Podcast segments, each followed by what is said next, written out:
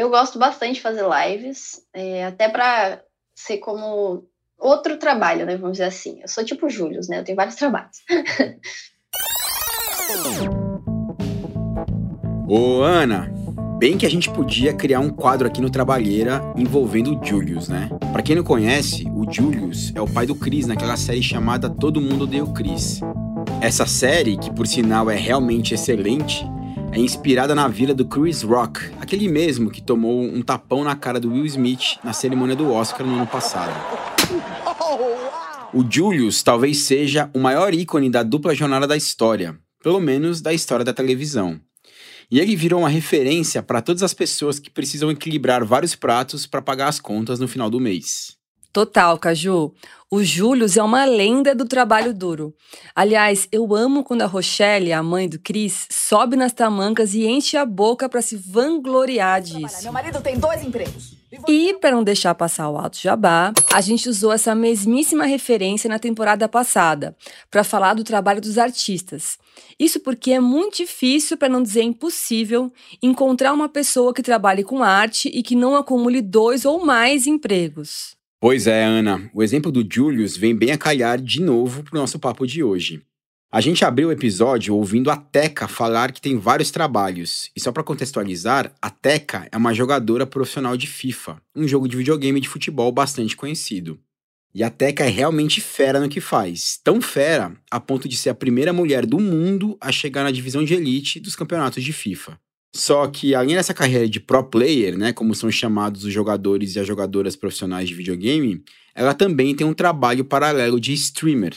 A conversa de hoje é sobre essas duas profissões típicas dos novos tempos, principalmente para a galera bem jovem. Estamos falando aí dos gamers e dos streamers.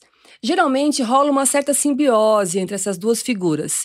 Quem streama curte videogame, e quem é gamer também streama para ganhar uma graninha a mais, como a Teca. Eu acho bom, hein, Ana, repetir esse verbo que você usou, streamar. Bem que ele já poderia estar na Aurélio e coisa e tal, né? Mas como não está, por enquanto, eu mesmo vou tentar fazer uma definição aqui. Streamar é o ato de fazer lives, ou seja, transmissões ao vivo, por meio de plataformas de streaming na internet. A mais conhecida dessas plataformas é a Twitch. Sem querer interromper esse momento grandioso, Caju, mas ó, não vamos confundir Twitch com Twitter, hein?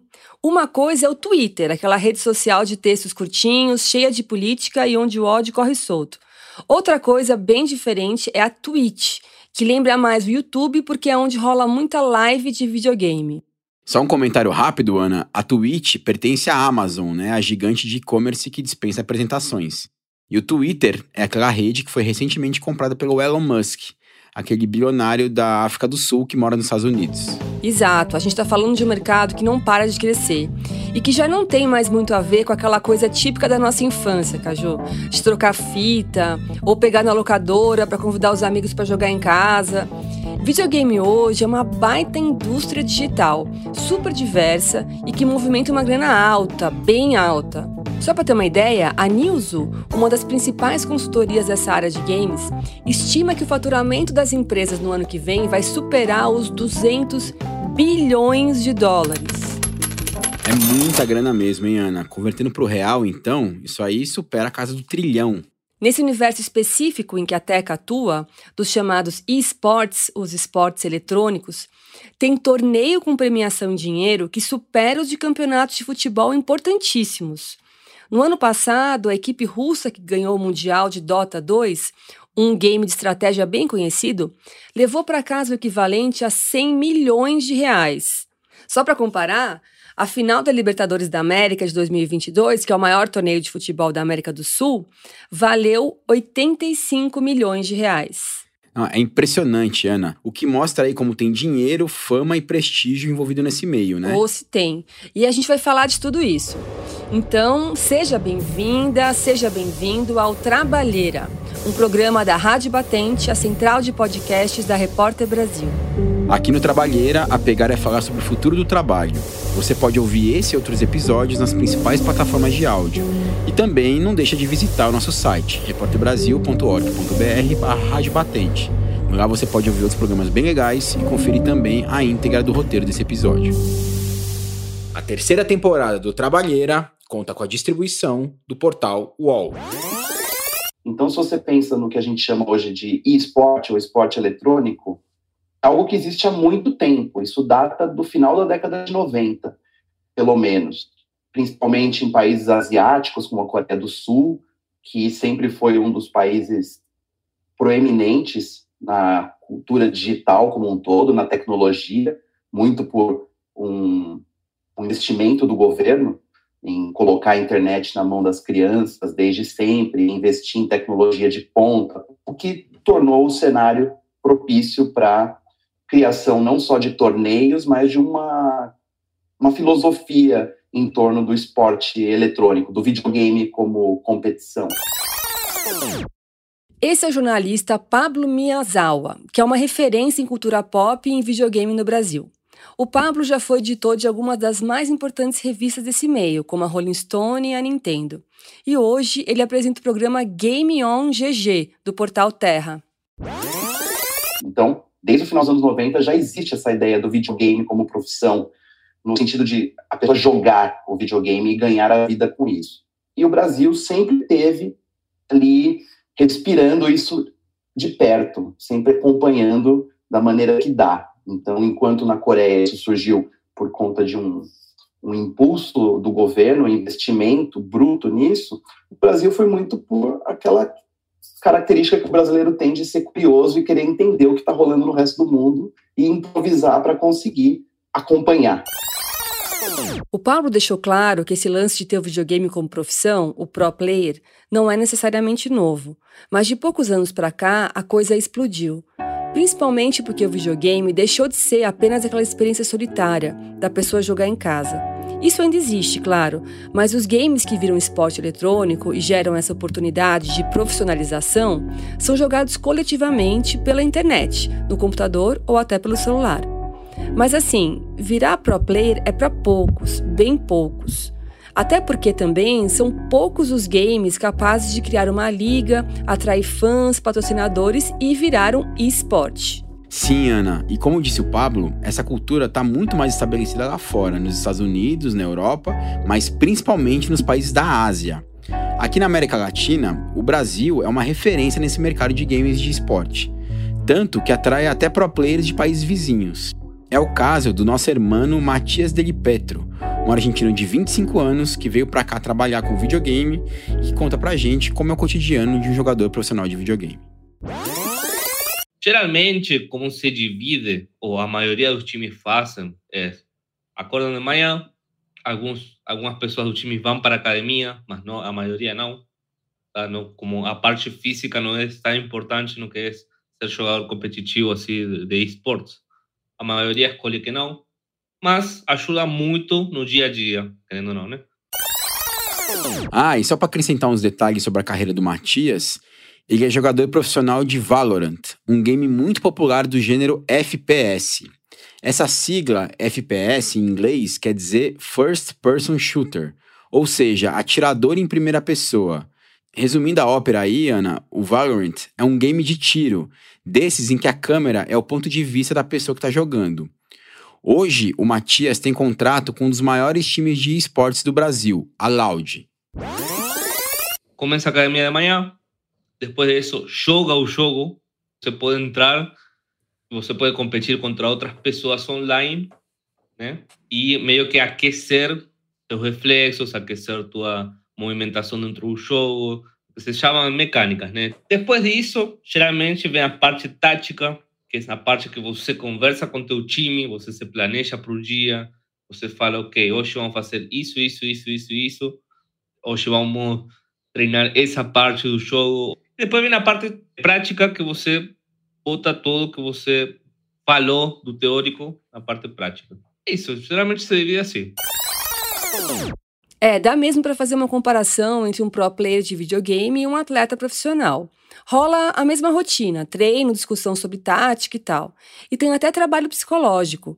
A Teca, que tem contrato com um time importante na Dinamarca chamado Astralis, que disputa os campeonatos de FIFA, já foi para a Europa só para participar de treinamentos sobre isso.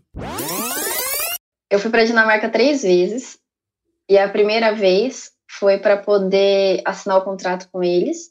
A segunda vez eu fui para participar de um bootcamp que eles trouxeram lá é, psicólogos, pessoas que entendem bastante da parte mental lá para explicar para gente, é, para manter a calma no jogo, entre outras coisas. Essa parte psicológica é essencial, até porque todo esporte de alto rendimento, seja eletrônico ou não, gera um baita desgaste mental, né? E físico também. Aliás, será que os pro players têm um prazo de validade, assim como os atletas? Você disse que o Matias está com 25 anos, né, Caju? A Teca tem mais ou menos a mesma idade. Será que eles dois têm muito mais tempo pela frente como pro player? Excelente questão, Ana. E eu fiz exatamente essa pergunta para o Matias.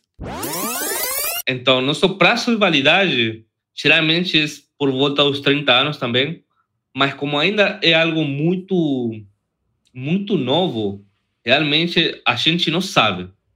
Porque estava aquela informação falsa que quando você tem 30, 33, 35 anos, os reflexos, tudo começa a diminuir.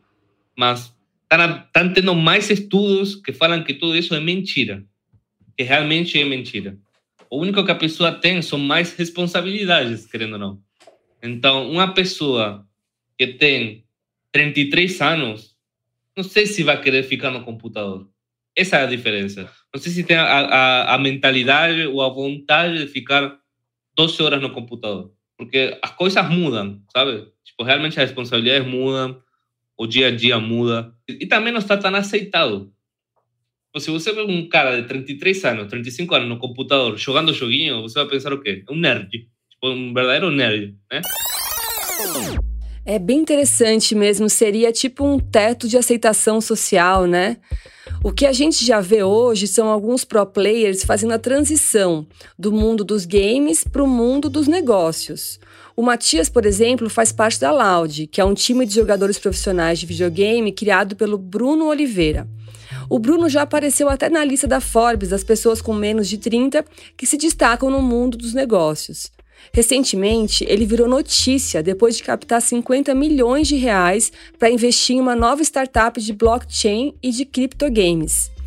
Uma coisa tão high-tech que eu nem vou me aventurar a explicar aqui, Caju, mesmo porque eu não sei se entende direito. De boa, Ana, e nem vem ao caso mesmo. E tem outro Bruno famoso nesse métier aí, é o Bruno Góes, conhecido nas redes sociais como Nobru. Ele virou capa de revista e tal por ser campeão mundial de Free Fire, outro jogo de tiro, né, que é muito, muito popular aqui no Brasil. E olha que interessante, Ana, a empresa responsável pelo Free Fire é a dona da Shopee, uma plataforma de comércio eletrônico de Singapura que vem crescendo demais aqui no Brasil, muito em função do Free Fire. É muito doido mesmo ver como a economia digital amarra todas essas pontas que são aparentemente soltas, né, Caju?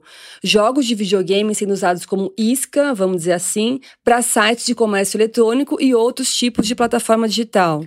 É impressionante mesmo, Ana. E essa é justamente a deixa para a gente falar de outra vertente importante desse mercado e que gera outro tipo de trabalho que a gente mencionou na abertura: o dos streamers. Eu falei agora há pouco do Nobru. E o Nobru, além de empresário e pro player, também é um dos principais streamers do Brasil. Tão grande a ponto de ser disputada a tapa pelas grandes plataformas. Em junho, o Nobru trocou a Twitch, que ainda é a principal plataforma de streaming para quem faz transmissões de jogos no Brasil, pela YouTube Gaming. Mas vamos combinar que o Nobru é uma estrela, uma celebridade, e portanto é uma exceção. O que interessa aqui pra gente é o espírito do Július, a vida real de fazer dupla jornada, conciliar o trabalho de pro player com o de streamer, que nem a Teca. Eu uso a Twitch como se fosse uma outra fonte de renda, porque eu fazendo as lives, até a quantidade de horas que eles pedem, tudo certinho, aí eles me pagam no, no início do outro mês o valor correspondente. Claro que antes do, da Twitch fazer as novas políticas lá de mudanças que eles fizeram nos preços dos subs e etc., era mais vantajoso fazer live na Twitch porque você conseguia receber mais. Só que agora eles modificaram e aí complicaram um pouco a renda dos streamers. Então, muitos canais pequenos já não conseguem mais é, fazer, né, ou tirar o, a quantidade que conseguia tirar de dinheiro para poder usar ali durante o mês para ele. Então, assim, essas políticas dificultaram um pouco mas, querendo ou não, é uma renda que ajuda também, né? Antes de seguir, a gente precisa explicar como funcionam algumas coisas nesse mundo dos streamers. principalmente na Twitch. Você reparou, Caju, que a Teca disse que a Twitch fez mudanças importantes na política de preços dos subs, mudanças que impactaram na renda? Bom, lá fui eu pesquisar o que são esses benditos subs, né? Esse universo tem quase que uma língua própria. Os subs são as assinaturas que os fãs pagam todo mês para apoiar um streamer. E a mudança foi a seguinte: antes, cada streamer recebia por volta de 23 reais por sub. Mas daí, para popularizar o acesso, a Amazon baixou o valor dos subs para cerca de 8 reais, três vezes menos. E fora isso, Ana, tem aquele esquema de pagar gorjeta também, né? Sim, o fã que não quiser pagar um sub todo mês pode pingar uma graninha pro streamer. Para isso, ele compra uma moeda virtual do Twitch chamada Bit e faz uma doação. E o mais curioso ainda, Ana, essa mudança da política de remuneração da Twitch gerou um movimento inusitado na internet, um sindicato de streamers. Sindicato de streamers é sensacional. Não dá para ser mais futuro do trabalho que isso, gente. Não, não, demais. E esse movimento foi criado para contestar a nova política de preços da Twitch e tentar valorizar os streamers. Na verdade, esse sindicato não era contra a redução dos preços das assinaturas, pelo contrário, eles queriam mesmo que os subs fossem mais baratos para democratizar o acesso. A grande bandeira deles era aumentar o repasse das assinaturas feito pela Twitch para os streamers, que ficam com menos de um terço de cada sub. O resto é comido pela comissão da plataforma e por um imposto cobrado pelo governo dos Estados Unidos. Olha que loucura. Quem puxou essa história, Ana, foi o Picoca, que é o apelido do Matheus Tavares. Mas antes da gente se aprofundar nesse assunto, é bacana conhecer um pouco da história do Picoca. Eu sempre fui um cara que gostava de videogame. Eu comecei com League of Legends. Foi o primeiro jogo assim que deu um boom. Só uma pausa rápida. O League of Legends, também chamado de LoL, é um game muito famoso de estratégia entre duas equipes de cinco jogadores. O objetivo de cada equipe é tomar a base da outra. O Picoca define o League of Legends como um xadrez super dinâmico como eu sempre falei que eu tive afinidade com jogos desde de pequeno, é, várias pessoas queriam aprender na época o League of Legends. Era a sensação do momento, era muito bom. Então eu disse, por que eu não abrir uma live para ensinar as outras pessoas? Esse foi o meu intuito, de abrir a live, jogar e ensinar as outras pessoas. Porque eu estava ali entre os top 100 do, do, do, Brasil. Então eu comecei assim, com, com o pensamento de ensinar as pessoas jogando. E eu disse, ah, agora eu vou tentar streamar larguei a faculdade, comecei a streamar, vi que estava dando certo e me mudei para a capital para ter uma internet melhor. Cara, ele mudou de cidade por causa da internet. Ele morava onde, Caju? Então, Picoca é de Itabaiana, né? Uma cidade próxima de Aracaju, capital de Sergipe. Ele chegou a morar em São Paulo também, mas voltou para Itabaiana recentemente. E ouvindo o Picoca falar, dá para ter a dimensão mesmo do que faz um streamer. Tem esse lance de ensinar as pessoas a jogar um game, claro, mas é muito mais do que isso, né, Ana? O streamer é um profissional do entretenimento. Lembra muito, sei lá, um apresentador de programa de auditório, saca? Sempre o carro-chefe foi o, foi o League of Legends, né? Eu fiz a Rinha dos Bronzes, onde eu narrava as pessoas de elo baixo, as pessoas que não são tão boas e a galera gosta de ver, como se fosse uma brincadeira de circo mesmo, sabe? Pegava os piores ali da plateia e colocava todo mundo para assistir, e eu ia narrando. Foi um quadro que deu muito certo na época, foi muito legal conhecer. Depois comecei a fazer alguns reacts, que hoje em dia está muito, muito em alta, né? Tipo, assistia coisas com as pessoas da própria stream. Então já cheguei a colocar é, 20 mil pessoas assistindo comigo é, uma série de culinária na televisão. É tipo, as pessoas assistem você assistir coisas. Então, tipo, o streaming cresceu muito de um tempo para cá, sabe? Não é mais só jogo. Eu vejo o streaming hoje em dia com mais com coisas do dia a dia, acompanhando o que tá notícias, já vi relacionados à política também. Então, no, no streaming, cresceu tanto que, que furou a bolha, eu diria, de game, mas começou com game. Agora, tem uma dimensão muito maluca e, de certa forma, meio perigosa também, que é o lance da dedicação à plataforma, né? Não interessa se são apenas redes sociais, como o Facebook o Twitter, ou se são aplicativos criados para trabalho mesmo, como o Uber ou o iFood. O ponto é que toda plataforma, para recompensar e gerar dinheiro para quem usa, demanda que a pessoa passe o maior tempo possível conectado e produzindo. Pode crer, Ana. O Picoca, por exemplo, já chegou a ficar 24 horas online fazendo uma live sem parar. Mas ele disse que nunca mais também, viu? Nossa, cara, trabalhar 24 horas deve ser punk. Fazendo live, então. E isso nos leva a um conceito bem interessante que foi criado por dois pesquisadores ingleses chamados Jamie Woodcock e Mark Johnson. É, esse conceito define bem a relação dos streamers com o público. É o trabalho por afeto. Saber cativar o público é essencial para um streamer ter sucesso. Até porque, ao contrário de um youtuber que publica vídeos editados, o diferencial do streamer é ganhar audiência ali ao vivo. Ele depende dessa habilidade de despertar o afeto da sua comunidade, como a Twitch chama, para poder conquistar mais assinantes, mais gorjetas e mais patrocínios também. Exato, Ana. Eu falei dos apresentadores de auditório e isso me lembrou daquele bordão do Faustão, né? Quem sabe faz ao vivo. O streamer é bem isso mesmo. Quem sabe faz ao vivo. A Jaqueline Gameleira, que faz um mestrado na Faculdade de Direito da Universidade Federal do Rio de Janeiro sobre streamers, ajuda a gente a entender a importância de despertar o afeto na comunidade. A plataforma exige de, do, do streamer, até pela criação dessa comunidade, que haja uma certa frequência de live. Para você manter essa comunidade, a comunidade tem expectativa de que você esteja lá, né? E aí, se você não está lá, a comunidade também, quando você estiver, não vai mais estar lá. Então, é como se você começasse a criar e você sempre estivesse alimentando porque muitos streamers acreditam que é apenas um hobby, uma diversão, não seria um trabalho propriamente dito, porque é prazeroso e aí Sim. eles estão jogando. Sim. Então isso já já mexe com a ideologia prevalente de que eles não estão trabalhando.